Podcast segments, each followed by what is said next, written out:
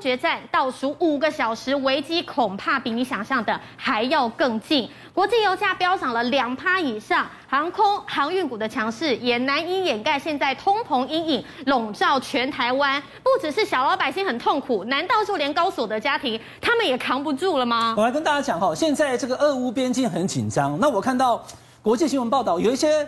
乌克兰的人他们不紧张，可是国际媒体很紧张，因为谁知道打不打呢？十六号拜登都讲，对不对？那观众朋友，我们先不假设他一定打，但是如果在可能打的情况下，有一个东西他一定会缺，嗯，就是油，因为呢，不只是它的油的生产、油的运送会出问题啊。国际的原油价格，它应声就开始涨哦，而且涨到过去七年最高。现在包含了北海布伦特原油跟这个国际油价，每一桶都大概在九十五块跟六九十六块美金左右。所以呢，国际油价涨了两趴，已经接近一百元的大关。那这特别在台湾有什么影响呢？台湾的生活是越来越难的，因为这个战争的隐忧也造成了很多的影响。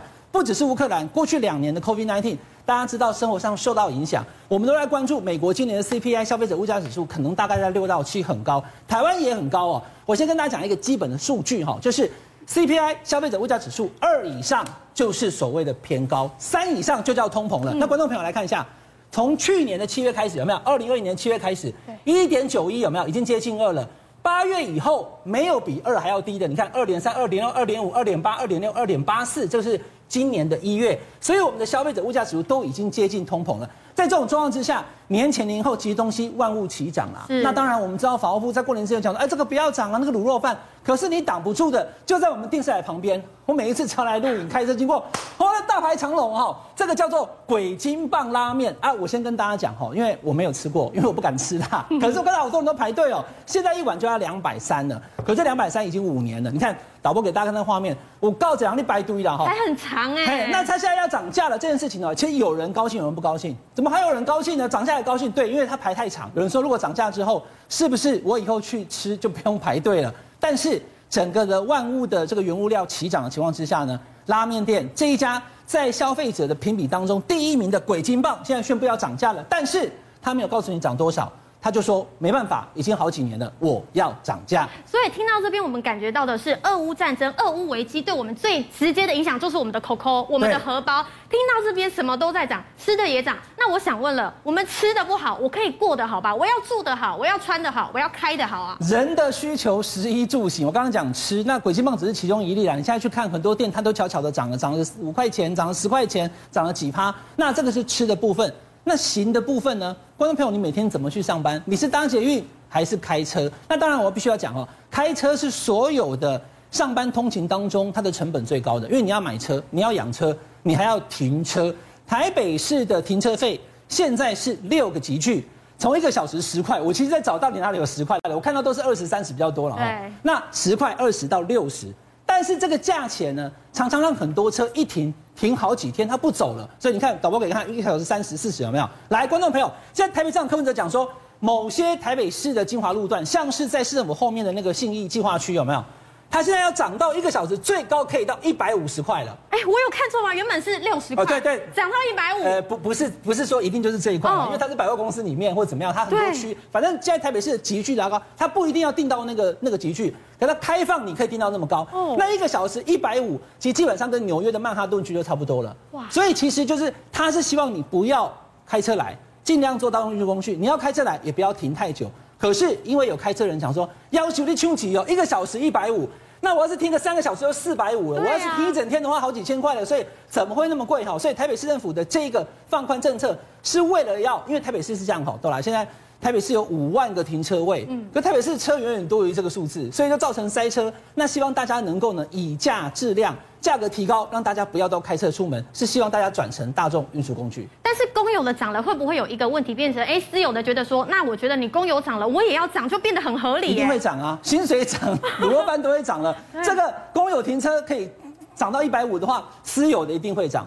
所以接下来的问题，大家会想说，好，那你不是让我们都更难过吗？这两年大家都已经觉得生活万物都齐涨了，对，所以呢，连停车费都涨，这个事情会让大家觉得非常的痛苦。那我刚刚讲十一住行住的部分哈，有一个 case 非常特别，嗯，我们都知道现在公社比高嘛，从以前二十趴到三十趴，哇，我买十坪其实只住到六七坪，对不对？都没有了。观众朋友来看一下，非常特别的案例，在台北市，它有一个地方的这一个卖件哦，一千八百八十八万，它要怎么卖哈？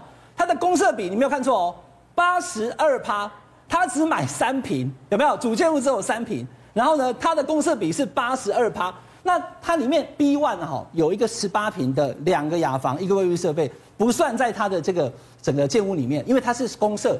可是它是特殊的专有公设，就别人进不来的，所以它照样可以用。可是它算公设的，所以这就出现了一个百分之八十二公设比的，你从来没有看过的这样的物件，现在放在网络上要卖这个特别的物件，完全没有看过什么公设比八十二趴、三十趴啦、四十趴啦、五十趴，倒是有听过，但是现在竟然出现了这样的奇葩的状况。不过呢，好，如果我想要买房子，我自己没有钱，我买不起，我去房贷可以吧？现在房贷呢？现在的房贷的时间哈，已经拉到二十四年了，它越来越长。那因为房贷的关系呢，现在高所得的家庭其实对于这个事情也扛不住。因为我刚刚讲的是一般的消费者物价指数，但高所得家庭的年增 CPI 呢是三点零五，已经破三了，是九年来的最高。那房贷的利息现在放低，那大家是可以去买。所以呢，就很多人就想说，那我是不是哦，就来这个就就用这个可以负担的房贷来买房子？但问题是，观众朋友。房价越来越贵，以前可能一千万就可以买到好房子，现在可能要到三千万、五千万，要破亿。那我没有那么多钱，因为薪水也就是两三万一个月，大学生刚刚毕业的时候就是这个钱而已，所以很多人都放弃买房了，甚至很多人他都躺平，不愿意工作，也不愿意结婚，也不愿意生小孩了。但是现在其实痛苦的恐怕不只是台湾，据说现在在中国，他们的经济问题同样非常非常的棘手，甚至在当地的房地产事业已经进入了所谓的黑铁时代，企业一家一家倒闭，甚至他们的年轻人现在有一个文化叫做躺平主义，对，这四个字还惹怒习近平。我先跟大家讲哈，我刚刚讲在讲讲台湾的时候，已经有 Q 出躺平了，对，日本也有，韩国也有，台湾也有，大陆更多。那我们先看到习近平现在有一个。振兴中华民族的中国梦，对不对？他就跟大家讲，因为他常常有时候我们要挽起袖子来干活，对不对？是。那习近平要大家干实事，这结果所有人都躺在地上，都躺平不做事，哈，躺平真的躺平哦。你看看，如果一个人他在路上躺在那边什么不做，代表什么？代表他放弃抵抗了，嗯，代表他对于他人生消极了。我跟大家讲，躺平族的精义是什么？哈，不生不婚。不工作，什么都不要，这个是年轻人的部分。但我先把它讲哦，这个躺平主义、躺平族，他从日本、台湾、大陆现在变成是蔚为风潮。嗯，因为台湾的房子贵，大陆也是。那所以台湾的年轻人起薪低，大陆也一样。所以大陆现在目前状况哈，二零二一年十六到二十四岁，就是刚刚你可能高中毕业或者是你大学毕业的毕业生，失业率，观众朋友不是三趴五趴，十六趴。中国大陆人多，但是工作没有那么多，有二十六趴的这个。毕业生他完全找不到工作，我找到工作我都赚不到我要的钱，我没有找到工作我怎么办呢？就是躺平族的最高精神，回家吃爸妈。那这个主意不止在大陆的年轻人，因为说找不到工作嘛，赚不到钱，居然跑到了公务体系当中，很多的公务员不求上进，他说我也躺平好了，我就直接等退休，不认真，我就反正在那边每天啊做我的事情呢，等退休等领薪水就好了。这个事情严重的跟习近平的中国梦。跟他要干实事的政策，因为你要中国要强嘛，那大家都躺平了，怎么强？公务员也躺平了，企业也躺平了，年轻人也躺平了。所以呢，这个安徽黄山市的市委书记他叫凌云哈，他做了六十页的 PTT，痛批躺平将会影响中国大陆的命脉，整个中国想要强没有了。如果连年轻人躺平，企业躺平，公务员也都躺平的话，中国不会强。所以呢，躺平族的躺平主义现在大陆蔚为风尚，成为大陆政府要严打的其中一个方向。但是我们刚刚看到一个数字，失业率高达十六趴。可是你习近平，你对外都说哦，我们国家好棒棒，大家都很棒。但是你官方你怎么解释这个数字啊？我先跟大家讲哈，因为习近平他在这几年他记住了很多的策这个这个策略，然后比如说他要扶贫。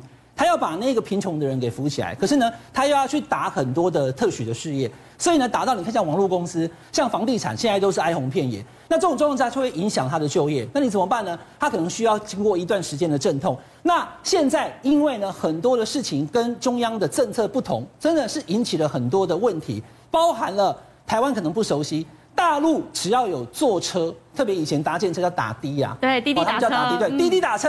这个 A P P 呢，因为它坚持要去美国上市的情况之下，违反了大陆政府的政策，所以它的 A P P 被封锁，暂时不能使用，新的人也不能注册的情况之下，整个公司营运 shut down，没有办法做了。所以呢，他已经前一前一波已经删了两千人了，直接裁员，现在还要再裁两成，所以还要再裁两千人。这个原本在大陆市场占了百分之九十，哦，几乎整全中国大陆都是用这个滴滴打车了。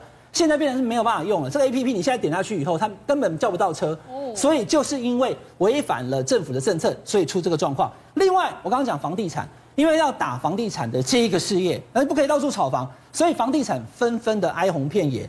在我这个年纪知道哈，所谓的黄金、白银、青铜，青铜是最 cheap 的，黄金最好，要不然至少是白银嘛。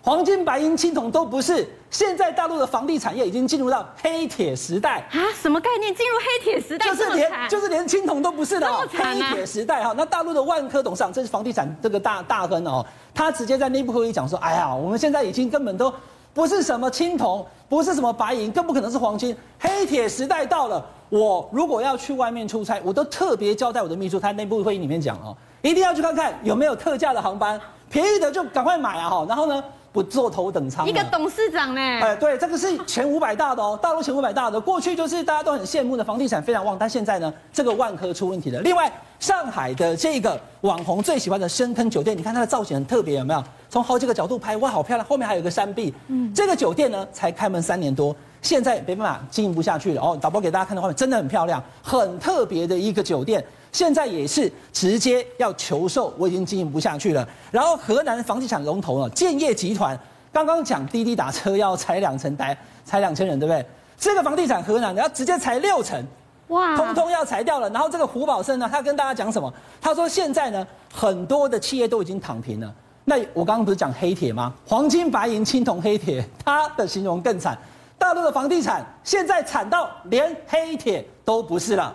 所以你前面黑铁你还能活，但是我连想要活我都没办法活。对，所以再回到我刚刚讲的，年轻人的想法就是这样。如果我认真，我会更好，我就认真；如果我再努力，我也买不了房子，娶不了老婆，生不了儿子，算了，我干脆躺平算了。因为只要我躺平了，我就不会跌倒了。邀请您一起加入五七报新闻会员，跟俊相一起挖真相。